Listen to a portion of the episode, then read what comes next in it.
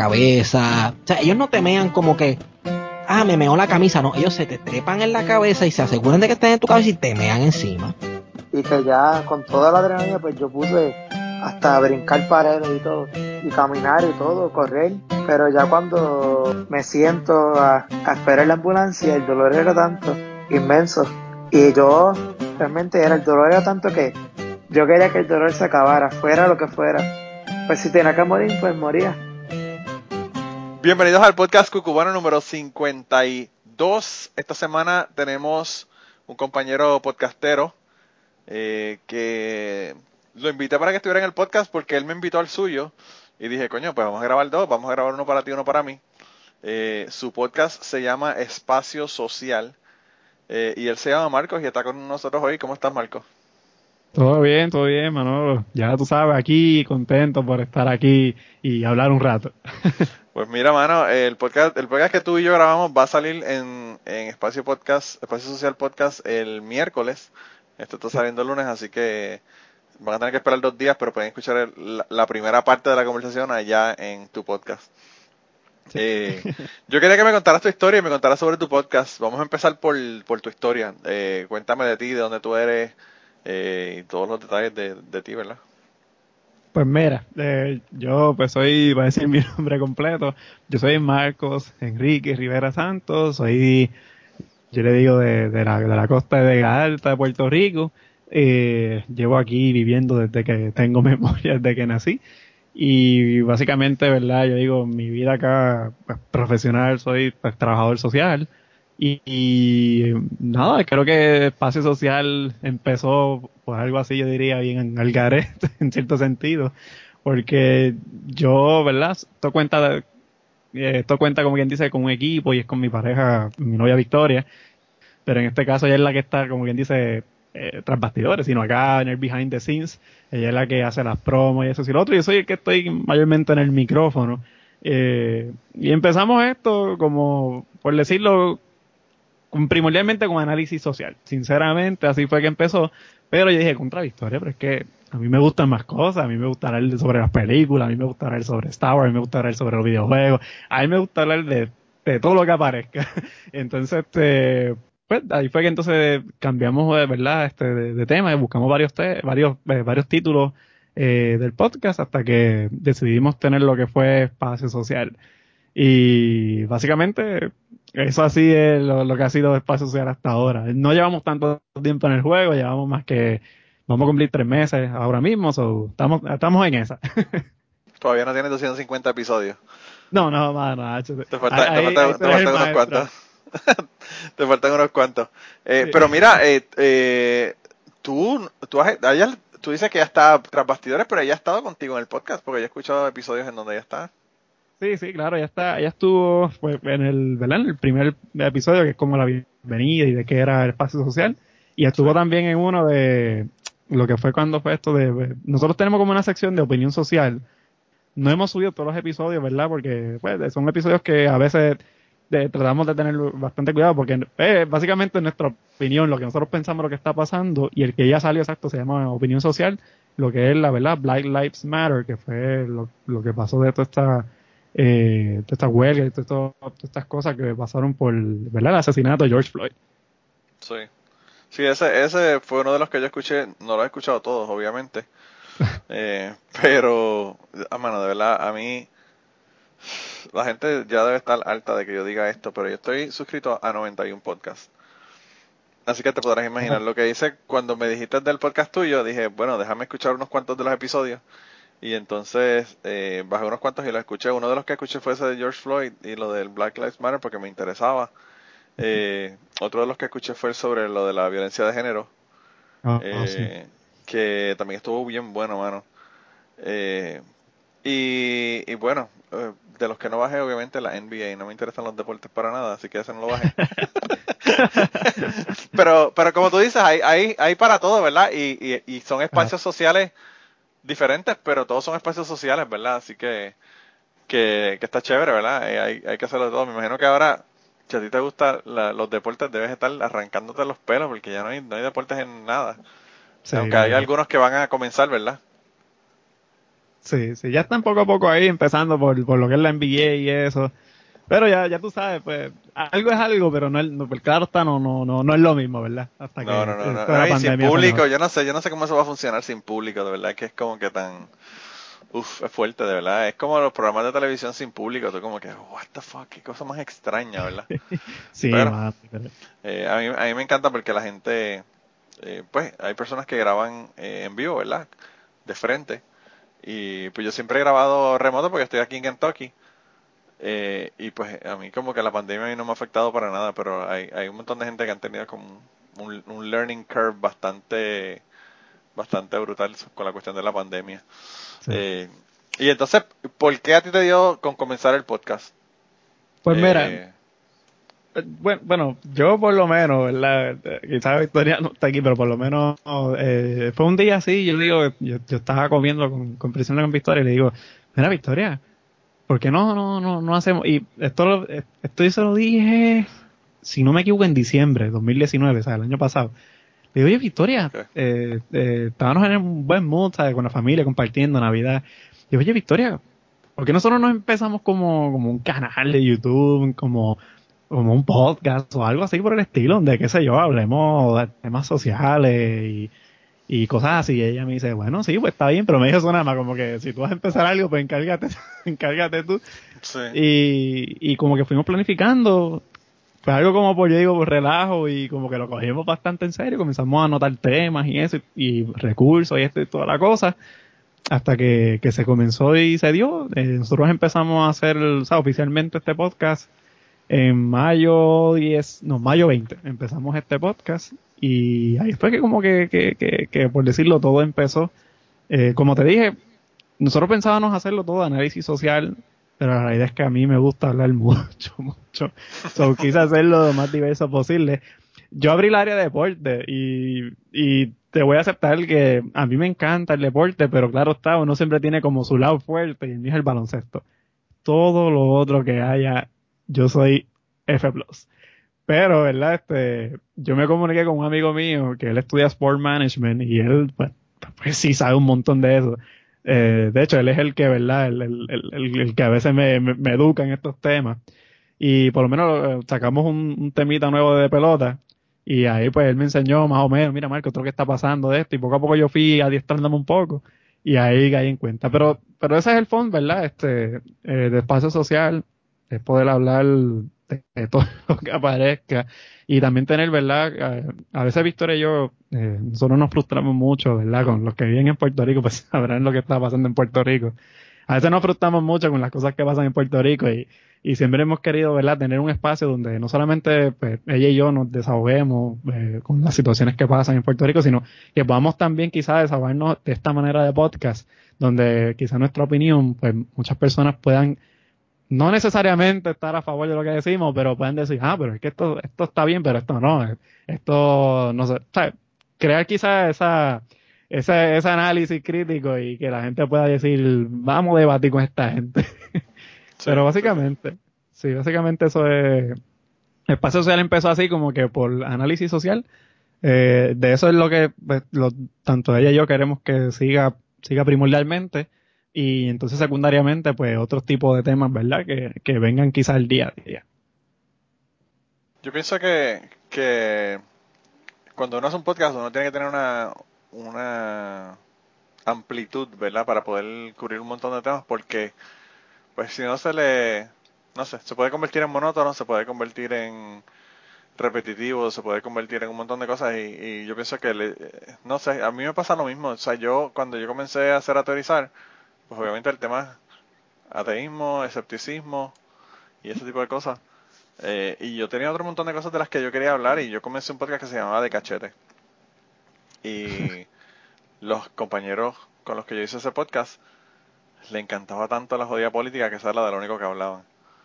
Y pues se convirtió en otro podcast que lo único que hablábamos era de política. Entonces es como que no me interesa. Y por eso fue que hice Cucubano, porque Cucubano pues hablo de todo, ¿verdad?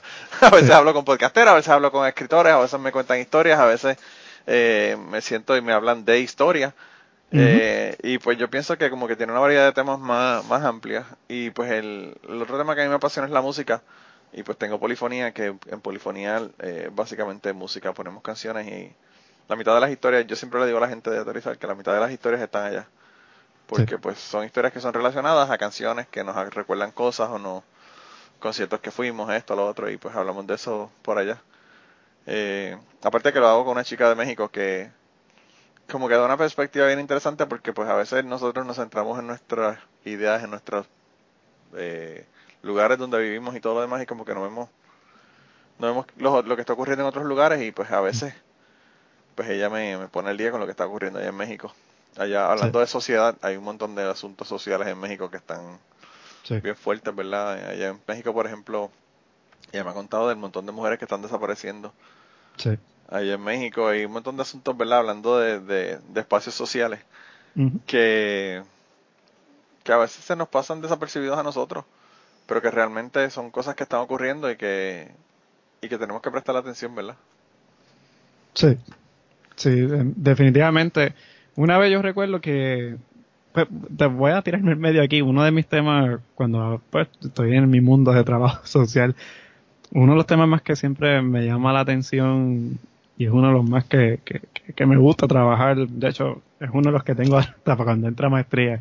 Pero si quizás desarrollar un poco más, es sobre pues, la violencia de género, especialmente lo que es el machismo, tú sabes. Este, entonces, yo recuerdo una vez que hubo un comentario en Facebook sobre, sobre México. Este, entonces, el, no recuerdo bien cómo decía el comentario, sé que terminé como en una mini guerrita, porque esta persona pone, ah, este, todo el tiempo son las, y para colmo era una mujer, así que eso fue lo más que me sorprendió. Dice, ah, aquí siempre están diciendo que, que la violencia es todo el tiempo las mujeres, pero mira a todos los hombres que mueren también, de esto y lo otro. Entonces yo le comento y le digo, mira, si tú ves las estadísticas bien en México, digo, eso fue para aquel entonces, estamos hablando de hace un año atrás. Sí, quizás las cosas han cambiado un poco, pero yo lo dudo. Este, yo dudo que, ¿verdad? Las mujeres, como tú dices, siguen siendo un punto un foco principal de maltrato. No solamente en México, en el mundo entero. Y yo recuerdo que, que ella pone, ah, pero vieron, le enfatizan siempre a las mujeres, pero a los hombres también mueren mucho. Y yo le digo, correcto, los hombres, tú ves, también tienen una tasa alta de, de, muerte y esto. Pero según las estadísticas, mira bien, lee bien. Las estadísticas dicen que los hombres mueren por violencia entre ellos mismos. Droga, pelea, alcohol, entre otras cosas. Las mujeres mueren a manos de hombres. So que es muy diferente el punto que, están trayendo. y no solamente eso, sino que además de eso mueren de personas que supuestamente son las personas más cercanas, su pareja, eh, familiares, o sea, gente que, gente que son súper cercanas a ellas, ¿verdad? Que es lo que, que es lo que es la ironía, ¿verdad? Son gente que supuestamente, gente que te ama y termina matándote, tú sabes, eso está cabrón realmente. Eh, en, en México el asunto también es que hay una, un asunto de la cuestión de la droga que a veces la violencia, obviamente sí hay violencia de género, pero hay un montón de secuestros que, que no tienen nada que ver con la cuestión de género. Eh, pero eh, que, la, que es desproporcionado hacia las mujeres, ¿verdad? Sí. Eh, yo pienso que son problemas que, que a veces no los vemos. Yo, yo he tenido personas incluso que me han dicho, ah, no, que si lo, que en México sí, que son machistas.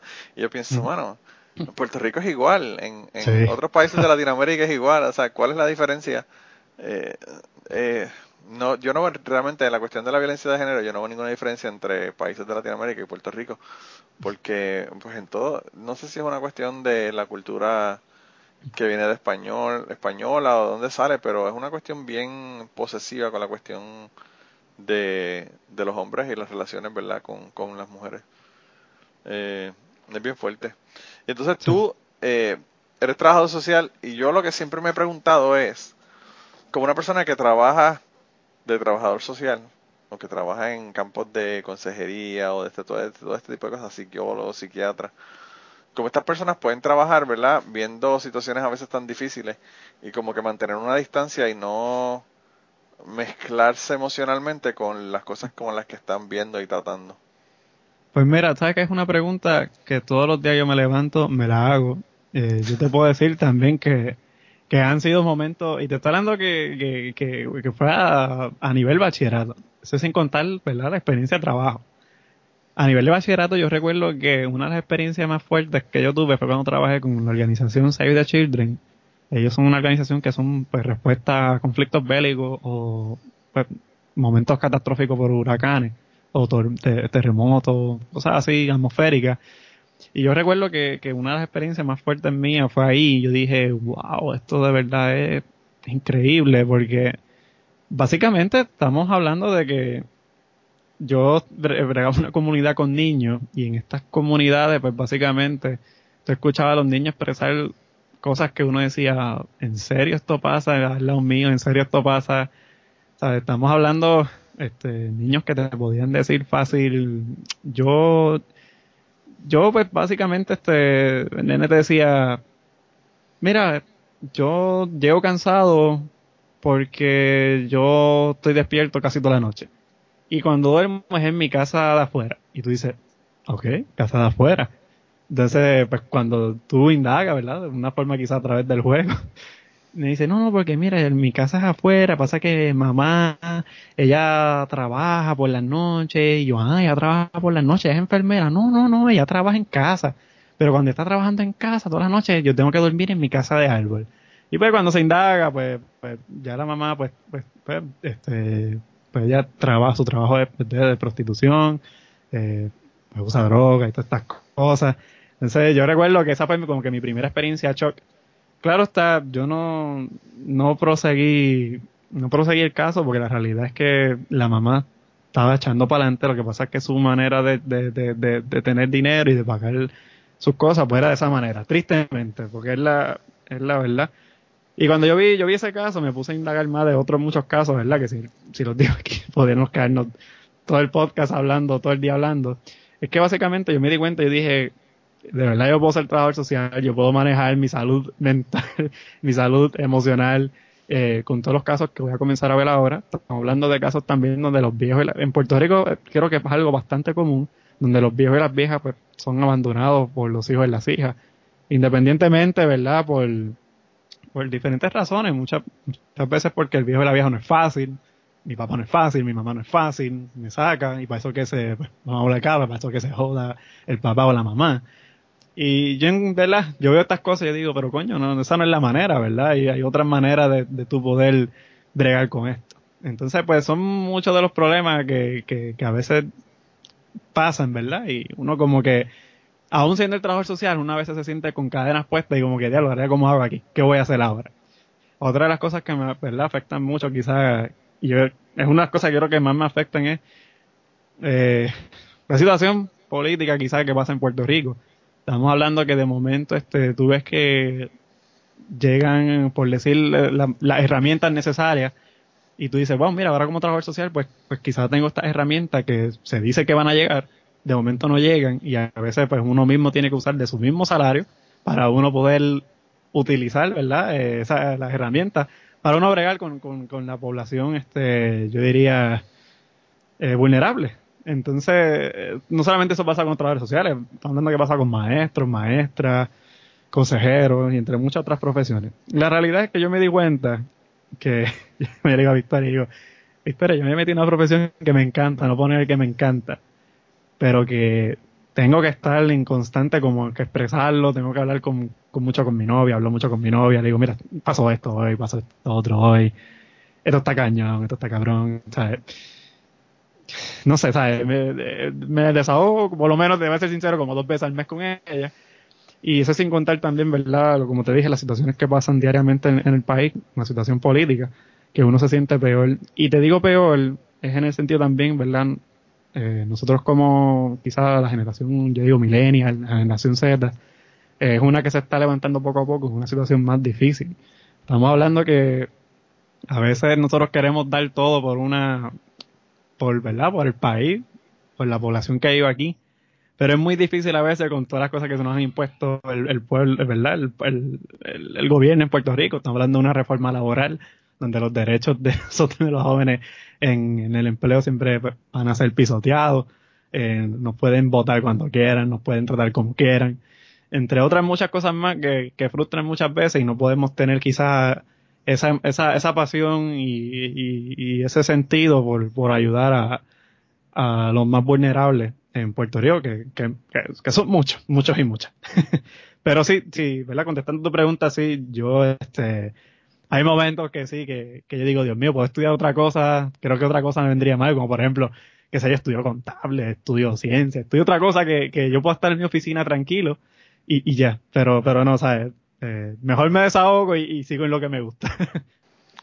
yo pienso que eh, hay que ser una persona especial para poder trabajar en este tipo de trabajo porque pues no cualquier persona eh, puede, ¿verdad?, estar todo el tiempo bombardeado con situaciones difíciles de la vida de otra gente y no ser afectado por ella. Y, obviamente todo el mundo se afecta, ¿verdad? Claro. Pero hay personas que lo saben sobrellevar mejor, que es lo que hace la diferencia. Eh, yo pienso que lo importante es que tienes que trabajar, ¿verdad?, contigo, eh, qué sé yo, y si tienes que hacer terapia psicológica, tienes que hacer todo este tipo de cosas para, para poder resolverlo, pues tienes que hacerlo porque de verdad que eh, yo he escuchado personas que han, que han tenido historias, que han contado historias de que han intentado hacer trabajo y que realmente después como que es demasiado demasiado fuerte la cosa. Hay una historia que yo me acuerdo que escuché en uno de los podcasts, de los miles de podcasts de historias que yo escucho, en donde era un chico que trataba de ser este, trató de ser paramédico. Y él no pudo, no pudo, o sea, trabajó como paramédico dos años. Y él dice que cuando él se sintió que se estaba desensibilizando al dolor y a, todo lo que estaba viendo día a día, él dijo, ya yo no puedo y, se salió de ese trabajo y comenzó a, se, convirtió en escritor, realmente era la otra cosa que él, que él hacía también, él escribía. Eh, y no pudo bregar con el asunto. Eh, así que por eso te pregunté, porque eh, al, yo tengo un amigo que trabajaba, trabajaba en Patilla y él era, y era trabajador social y trabajaba con el gobierno, no sé si era con el departamento de la familia o con quién. Y él trabajó 55 años de, en el departamento de la familia trabajando con un montón de casos, ¿verdad? Y ya llegó un momento en el que él dijo, mira, o sea, yo no puedo, no trabajo 55 años, trabajo hasta los 55 años. Y a los 55 años pidió un retiro eh, temprano y, se salió y se convirtió en masajista, out of all things. y, y pues ahora lo que hace es dar masaje, tú sabes. Que también es, es, interesante porque es, un, es una forma también de tú ayudar a la gente. Sí. Pero de otra, de otra manera, ¿verdad? Un poco más, más relax, ¿verdad? Y sin tener que, que trabajar con problemas, ¿verdad? De, tan difíciles como los que como los que ocurren, ¿verdad? Claro. eh, una de las historias que tengo aquí en, en el podcast, o que tuve en el podcast, es de un chico que, que su familia eran testigos de Jehová y, y él eh, sufrió muchísimo abuso físico de la familia, pero encima de eso también sufrió abuso sexual de parte de varias personas de la congregación a la que él pertenecía. Y el, el podcast, ya lo mencionamos la semana pasada, por cierto, es uno de los que más a la gente le ha gustado. Se llama eh, Una puta humilde. Y es porque ese es el parte el parte del, del título de su libro. Él escribió un libro, él es escritor. Y, y pues él terminó yendo, yendo a la universidad, pagándose a la universidad él mismo a través de la prostitución. Y él se prostituyó mientras estuvo en la universidad para pagar sus estudios. Y son cosas que uno, que uno a veces no se da cuenta de que ocurren, pero ocurren, ¿verdad? Y, y, no solamente eso, miles de otras cosas que también ocurren. Eh, abuso a menores y otro montón de cosas que son de verdad que cosas terribles de la sociedad. Y yo no sé, pero yo no creo que no podría, no podría trabajar con ese tipo de cosas tan difíciles, ¿verdad? Sí, eh, pienso que me, que me afectarían. Sí, yo, yo por lo menos, a veces eh, yo veo, yo empecé con esto, yo recuerdo que esto era mi, yo le digo mi frase, yo ahora, yo no me vacilo yo mismo, porque yo decía cuando estaba en primer año de universidad, yo decía, cuando me preguntaban, ¿por qué tú escogiste ser trabajador social? Entonces yo le decía, porque yo quiero ser este ese héroe que no tiene poderes, pero sin embargo tiene, aunque sea una capa para poder, yo así bien filósofo, y cuando yo comienzo a estar en esta trayectoria, que yo dije, diablo, ¿dónde yo me metí? De hecho, una de las cosas que yo siempre he criticado, quizás de, por lo menos en la universidad donde yo estudié, es que en mi universidad me enseñó, lo, por decir, la cara linda de lo que es el trabajo social. Y todo lo que es esto y trabajo social, pero no te enseñan para trabajar en, con participantes difíciles, momentos difíciles, tú sabes. Y una de las cosas que a veces cuando los estudiantes me dicen, Marco, yo quiero ser trabajador social, consejero, psicólogo. Eh, yo quiero ser eso. Yo le digo, pues, fine, consejo que te doy. Lo que tú tienes que tener para estudiar esto, básicamente es empatía al 100% y tratar de no juzgar. O sea, si literalmente pasa mucho, ¿verdad? Eh, eh, y es, bien triste, pero pasa mucho. Por lo menos yo los he visto, o sea, en los escenarios que he podido estar, donde único los he visto es en estos dos que voy a mencionar, es con la violencia de género, o sea, violencia doméstica mayormente, y lo que es también la, adicción a las drogas. Básicamente, uno como trabajador social, pues uno tiene que tener en mente que una mujer, tú puedes hacer todo el proceso posible legal, cuando tú llegas a hablar el juicio, por decirlo así, tienes que estar preparado para que la mujer diga que el trabajador social mentió, que tú se mentía, que el trabajador social dijo que, ella tiene que decirlo, que ella quiere a, su pareja. Y tú dices, wow, todo este proceso, y ella dijo esto, para que después de dos semanas te esté llamando otra vez que, está pasando por el mismo proceso y tú tienes que volver a empezar por el mismo proceso. O sea, entonces tú tienes la atención de que tienes miedo de que vuelva a retractarse o que pueda terminar esta muerta. Entonces tenemos el otro lado también eh, con adicción de droga. Tenemos que tener en mente que la, persona que es usuaria de droga, eh, pues va, lo más probable se recupere, se rehabilite, pero va a llegar un momento que va a tener, ¿verdad? Lo que es la caída. En, ¿verdad? Ahora tiene otro nombre, no estoy muy de esto con lo que es el nombre, pero es la caída. Y tú tienes que volver otra vez a empezar a desarrollar con la persona. ¿sabes? Uno tiene que tener mucha empatía y no, no juzgar, sino visibilizar esa, esa eh, yo ahora diría quizá como el podcast, esa historia que vive cada persona que es totalmente diferente y totalmente única comparando con otras, ¿verdad? Otras historias. Y claro está, hay que tener en mente que eh, muchas, muchas veces las personas dicen, no, porque él es adicto. Y yo, mira, perdóname, hermano, pero, pero adicto puede ser tú con la Nutella, puedo ser yo con, con qué sé yo, con muchas cosas, ¿no? Coca-Cola, con el celular, este, masturbación, pornografía. O sea, la adicción abarca muchas cosas. La, la droga no, la droga es una otra cosa. Y pues yo digo que, hay que tener mucha empatía y, y, aprender a no juzgarlas. Simplemente tú, pues, ser ese puente para que la persona pueda cruzarlo. O sea que básicamente las dos reglas que yo uso en Cucubana son las que tú usas para tu trabajo también empatía y no juzgar las historias que te están contando. Sí, literal. Eh, yo pienso que a veces lo que, lo que a veces la gente no, no se acuerda es que la drogadicción es una enfermedad. Sí. Entonces la gente, pues, juzga a la gente que son, que son drogadictos, ¿verdad? Eh, o que son usuarios o lo que fuera. Pero no se dan cuenta de que, de que es una enfermedad, como tú decís, cáncer. Tú no juzgas a la gente que tiene cáncer, tú no juzgas a la gente que tiene diabetes.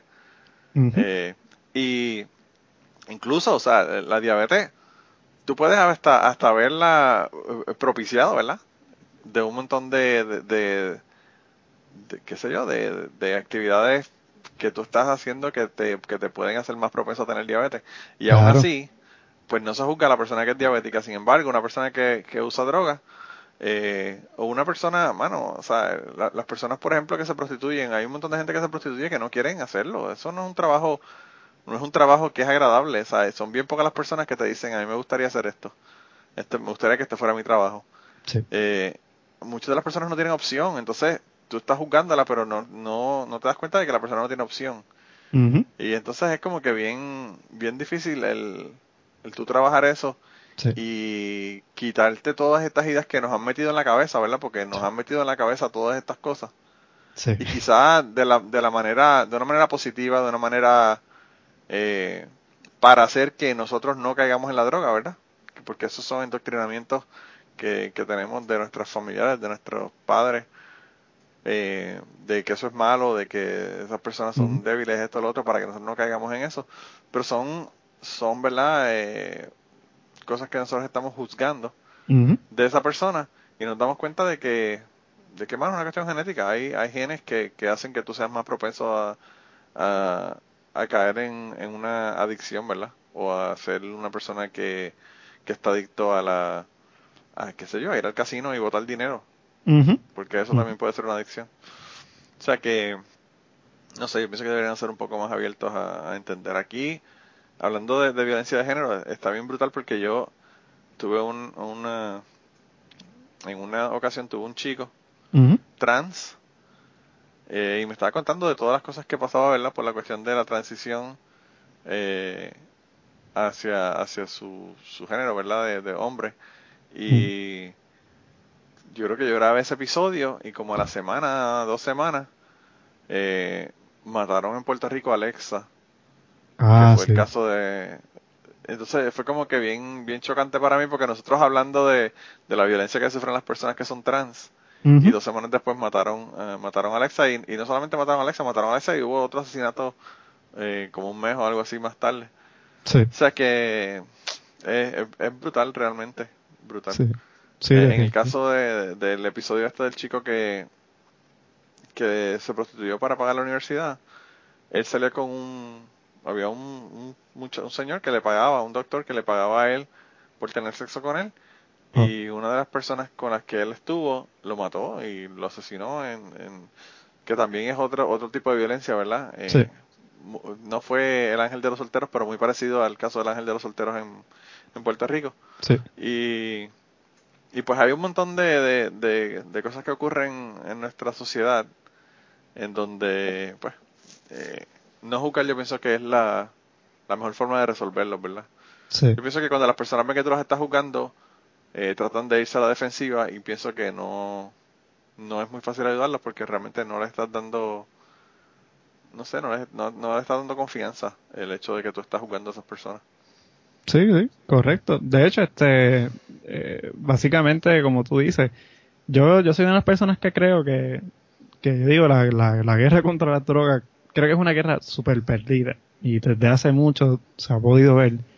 Eh, últimamente, pues, ahora lo que se está, se está tratando, y no, por lo menos, no tengo mucho conocimiento de por lo menos aquí en América, pero por lo menos en lo que es allá Europa, eh, pues mire, básicamente tratar entonces de no legalizar a su totalidad, ¿verdad? Lo que es la, la droga, pero entonces que las personas puedan utilizarla o consumirla en un espacio pues limpio, con pues, jeringuillas tienen que ser limpias, entre otras cosas, y así se lleva un control, ¿verdad? Este, a lo que es a la misma adicción de las drogas y un control también, ¿verdad? De, de salud.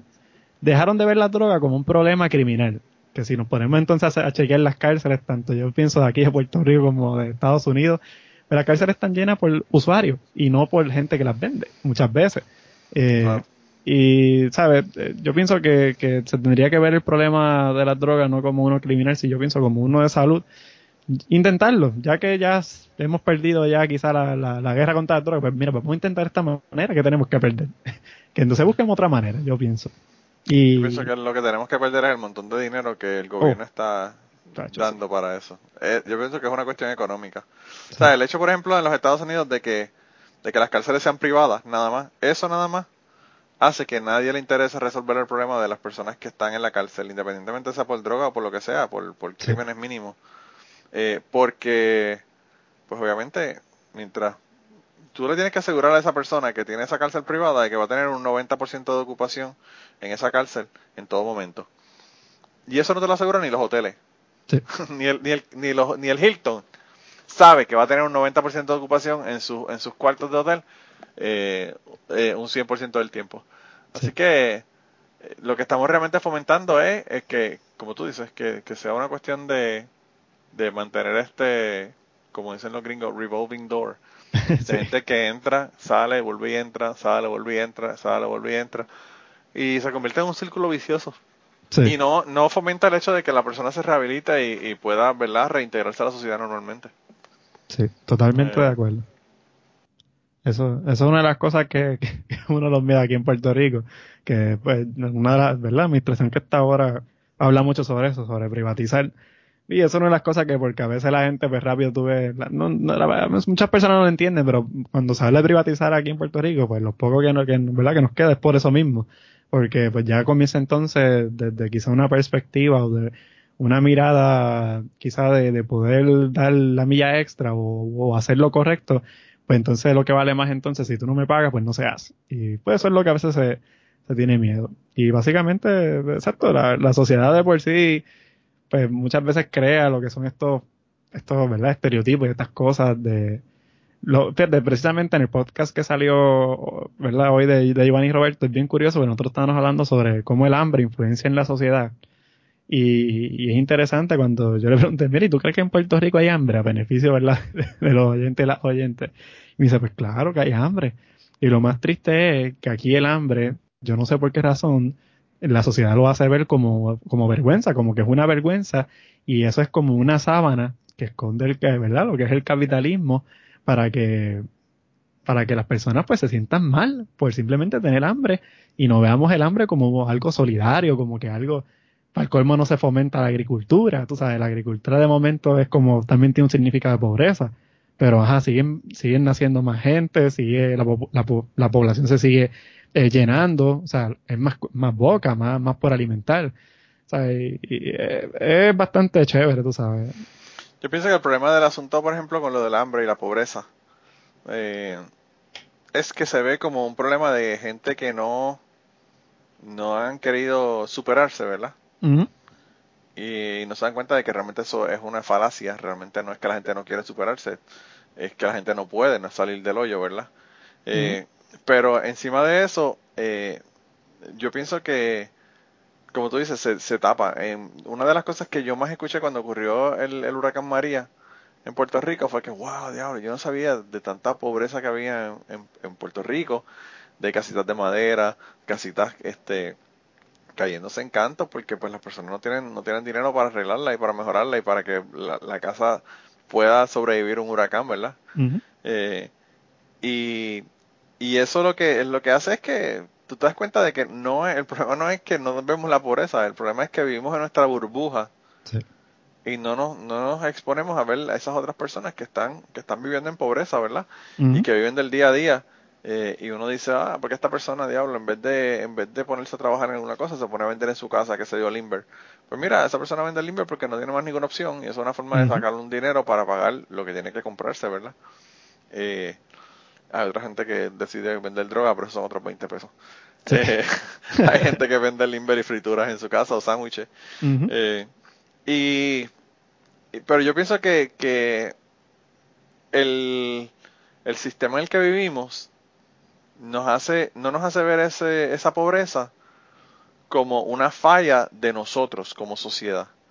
Lo hace ver como una falla de la persona eh, porque no puede salir de esa pobreza. Y entonces, yo pienso que hay que cambiar esa forma de ver las cosas porque yo pienso que mientras estemos en esa, en esa mentalidad de que, ah, esos son gente que son brutos y no, no van a la escuela y son gente, bueno, como tú dices, hay niños que no duermen toda la noche porque su mamá es prostituta y está prostituyéndose en la casa y ellos no pueden dormir porque están durmiendo en una casa en el árbol. ¿Qué opciones tiene un niño que esté a ese nivel? Eh, yo en el podcast tuve eh, a, George, eh, que está en el podcast siempre es lunes ahora, pero tiene otros podcasts también, tiene Legalmente Nerd y tiene Buscando Problemas y él es comediante. Y bueno, yo conozco al George y lo conocía de, años cuando él vino al podcast. Yo no sabía que su mamá era adicta a la heroína y que había días que él estaba comiendo, eh, qué sé yo, eh, espaguetis de, de, pote fríos en su casa porque su mamá no aparecía por tres días o cuatro días. Estaba solo en su casa con 10 años.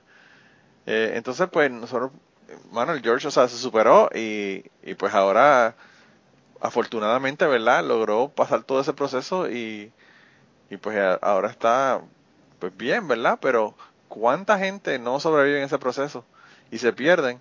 Y entonces lo, que le hace a la sociedad es que dicen, ah, mano, pero ¿por qué no estudió? Si se hubiese ido a estudiar, probablemente estuviera un mejor trabajo. Mira, cabrón, hay gente que no puede estudiar. Hay gente, estudiar, para estudiar hay que tener dinero. Sí. Para empezar.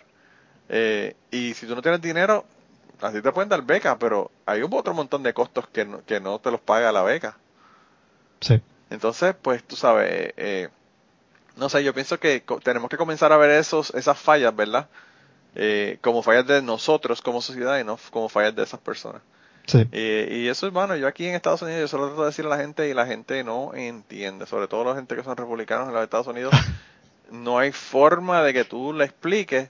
Yo tenía un compañero aquí, para que tengas una idea, un compañero en mi trabajo. Ellos tienen una casa aquí, la casa de él, los papás tienen una, un apartamento en, eh, en Florida, en la playa. Ya, de ahí de por sí, ya tú te imaginas la vida que tuvo este niño. Claro. Porque tienen dos casas, para empezar. ¿Verdad? Pero anyway, ellos tienen esa casa y la casa allá en, en, en Florida, en Panama City.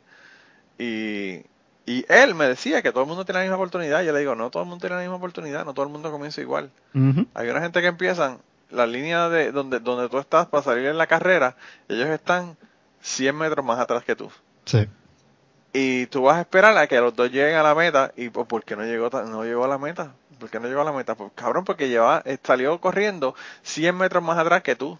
Tuvo Sí. que correr 100 metros para llegar a donde tú estabas cuando empezaste. Y, y pues ese es el problema realmente.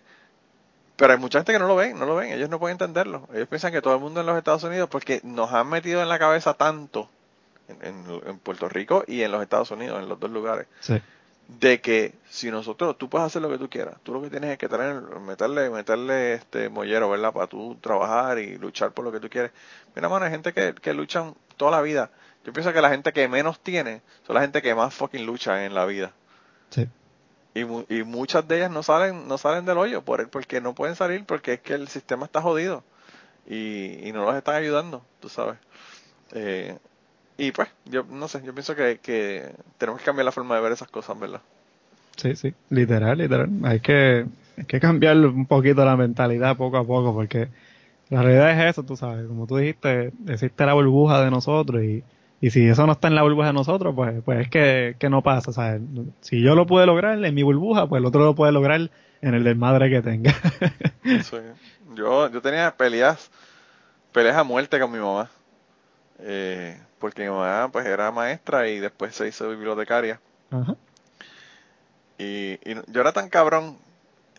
Y, y era, eh, yo era parte de un grupo de cabrones. Que, que en la escuela le llamaban los talentosos, ¿verdad? Era el grupo uno, el grupo que, que sacaban todo el mundo cuatro puntos, tú sabes, los, los estofones, ¿verdad? Ajá. Y entonces, eh, una pendeja que, que estudiaba conmigo, yo creo que esto, hay gente que se va a encabronar si van a averiguar quién es. Pero anyway, hay una pendeja que, que, que estudiaba conmigo que se antojó, no de que las personas llevaran eh, esclavinas que digan honor y alto honor y toda la pendeja. Ella se antojó de que las personas que fueran honores y alto honores llevaran una toga de color diferente. Wow. a ese nivel, ¿verdad? Y entonces ella se, empe- se emperró con eso y yo, y yo dije, eso suena bien. Porque yo en ese momento en mi vida, cuando uno no sabe nada Claro. y es un pendejo que tiene 17 años, uno piensa, yo me jodí y saqué cuatro puntos porque pues que los otros pendejos saquen cuatro puntos y están hasta con la toga del color de nosotros, tú sabes. Y pelearon y jodieron y, los consejeros de la escuela finalmente dijeron, no, van a tener una esclavina que hizo honor y alto honor como todos los años y todo el mundo va a tener la misma toga que van a tener eh, para la graduación. Y yo estaba encojonadísimo, yo peleaba con mi mamá y yo decía, mamá, pero es que si, ¿por qué no pueden ellos eh, hacer lo mismo que yo hice? Porque ellos no pueden salir la misma nota y yo no entendía por qué. Ajá. Y finalmente mi mamá me dijo, mira, hay gente que no tienen el cerebro para poder sacar buenas notas, punto. Y ellos están haciendo el mismo esfuerzo que tú, pero no pueden sacar las notas que tú estás sacando, punto. Ujú. Y eso sin contar, ¿verdad? Ya no me mencionó nada, nada de eso, pero sin contar, como tú dices, los niños que no pueden dormir por la noche porque la mamá es prostituta, los papás que se están metiendo crack mientras él está tra- tratando de estudiar, todo ese otro montón de cosas que yo ni siquiera me las imaginaba porque eh, yo vivo en un mundo, a los 17 años, yo vivo en un mundo, un mundo eh, perfecto en donde nadie, nadie tiene esos problemas, ¿verdad? Exacto. Eh, y entonces, muchos años después, mi mamá murió. Esa es otra de las historias, by the way, que tienes que anotarle en, de que dijiste que vas a escuchar de Cubana. Eh, se, llama, se, llama 4, se llama 4 de septiembre del 92. Ese, ese día, mi mamá murió. Yo tenía 17 años. eh, estaba a 25 días de cumplir eh, 18 años. Mi mamá murió. Wow. Y muchos años después, cuando yo ya empecé a estudiar mi bachillerato, terminé el bachillerato, me gradué, hice, y cuando estaba haciendo la maestría, yo estaba dando clases de biología en la universidad. Wow. Y tuve mis estudiantes y me di cuenta de que hay estudiantes que tú le podías explicar una cosa. Yo, yo hubo un estudiante que me senté con él dos horas a explicarle cómo una reacción de química en el agua cambiaba el pH del agua dependiendo de la, de la temperatura y dependiendo de otro montón de cosas, ¿verdad? Y se la expliqué, imagínate, una, un solo concepto, estar dos horas con una persona tratando de explicárselo y la persona no entendió. Que Wow. finalmente yo lo que le dije fue, mira, yo creo que lo que tú debes de hacer es ir donde tu profesor, yo era el profesor de laboratorio, debes de ir a donde tu profesor a ver si tu profesor te lo puede explicar de una manera que yo no, no se me ocurre en este momento y para ver si tú lo entiendes mejor. Y ahí yo me di cuenta, años después, años, porque mi mamá se murió en el 92, eso fue en el 2005, 13 años más tarde, yo me di cuenta de que mi mamá tenía la razón. Hay personas que no entienden conceptos y que no hay forma como tú se los expliques para que ellos los entiendan. Punto. Así que no todos estamos en, en, el mismo lugar, no todos estamos saliendo de la misma, del mismo punto de arranque. Y hay otro montón de personas que están corriendo la carrera con, con pesas en, la, en, la, en los tobillos y con un backpack lleno de, de utensilios de cocina pesados. Y entonces, pues, pues tenemos que darnos cuenta de ese tipo de cosas, ¿verdad? Y, y ser, un, como tú dices, más empático para no poder, ¿verdad? Eh, entender que no todo el mundo está en la misma situación, no todo el mundo tiene los mismos, los mismos recursos, las mismas experiencias. Y pues hacer lo que uno pueda, ¿verdad? Porque esas cosas mejoren, ¿verdad? Uno ayudar a la gente. Eh, yo pienso que, que es lo, lo mínimo que podemos hacer, ¿verdad? Y darnos cuenta de, como tú dices, que cuando una persona va a un hospital y la persona no puede pagar por un tratamiento de cáncer, eso es problema de todos, no solamente de la persona que tiene cáncer ni de su familia. Sí. Eh, pero bueno, eso, ese es mi rant del día de hoy. ese es mi rant del día de hoy. Eh, pero mira, yo antes de que, de que, de que nos vayamos, ya estamos casi terminando.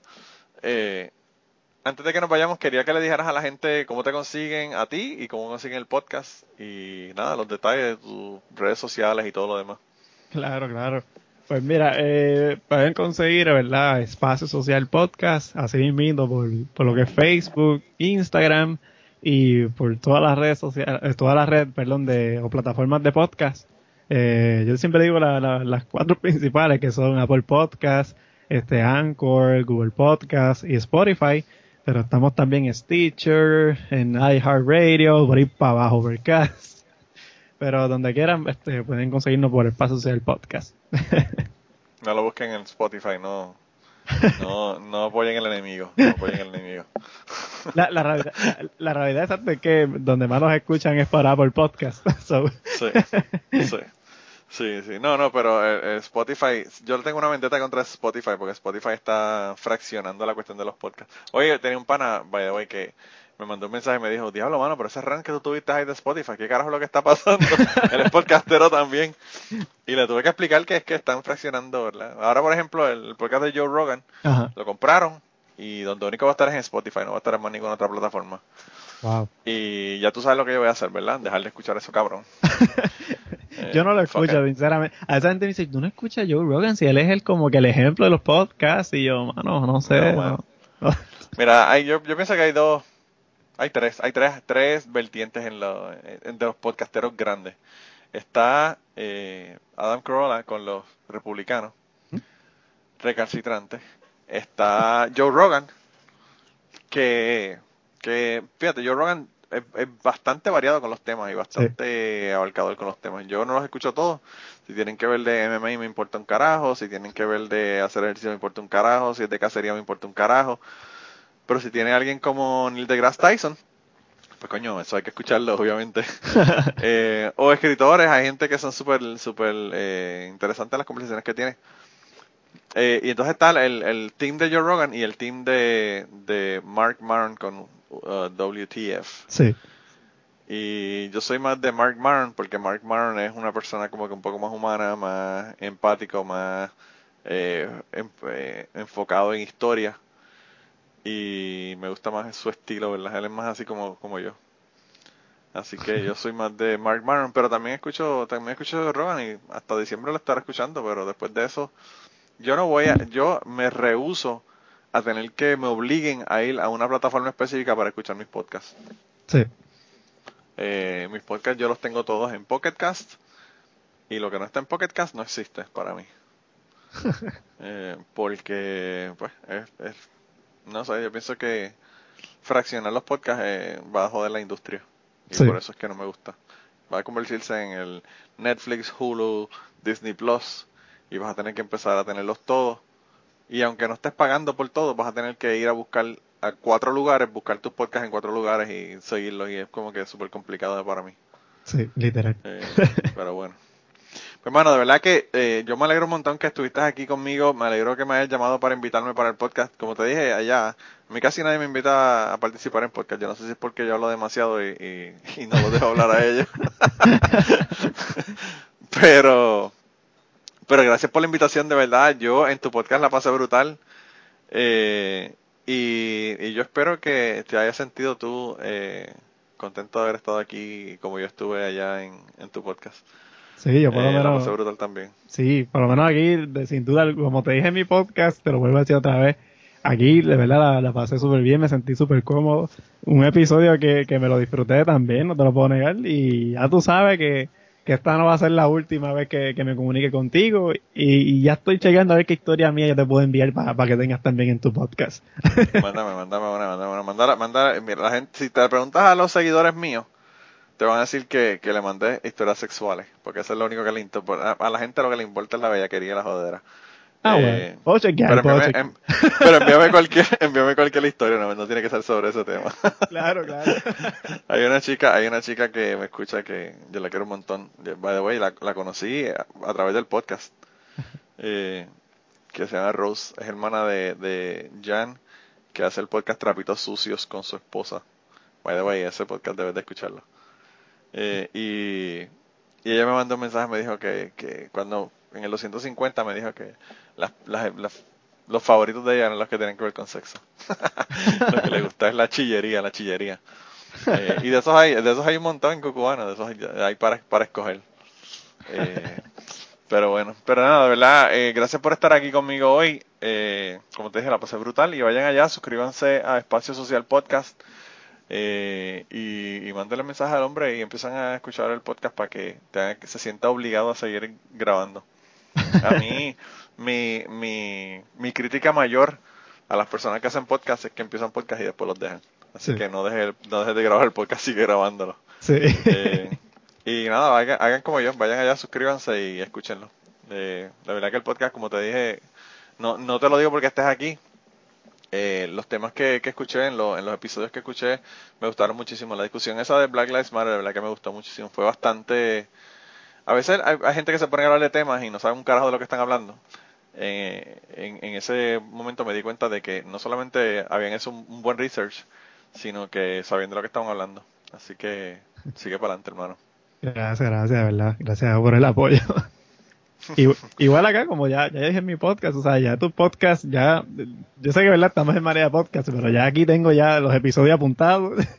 Cuando termine aquí, me pongo los audífonos y creo que hasta las tantas me voy a quedar escuchando. Yo tengo una lista, yo tengo una lista, bueno, el 250 te dice todos los que tienes que escuchar, pero yo tengo una lista que yo le mando a la gente generalmente, que son como 20 o 30 nu- números. No le mando ni títulos. Escúchate el 1, el 4, el 7, el 9, así, bam, bam, bam, y le digo todo. Así que eh, ahorita te mando por ahí por WhatsApp en la lista para que veas cuáles son los que los que debes de escuchar. Ah, pues sí, súper. Por lo menos, por lo menos la selección mía. Hay otro montón ahí que puede que te, que te gusten a ti que a mí, y que a mí eh, no me parece de los top 30, pero pues eh, hay un montón ahí que, que deberías de escuchar. Ah, pues sí. Eh, y nada, gente, ya ustedes saben que estamos en Telegram, en el grupo de Telegram. Si quieren meterse al grupo de Telegram con nosotros, me mandan un mensaje a Manolo Matos en Twitter o, o en Instagram, o me mandan un mensaje a Cucubano Pod en Twitter y le damos un enlace ahí para que entren al grupo de Telegram y hanguen con nosotros.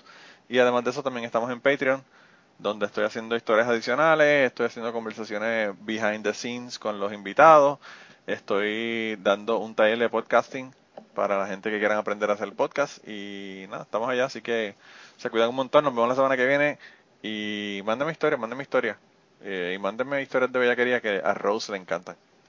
Bye bye. Mira, despídate chica, di bye bye. Bye, bye, bye, bye.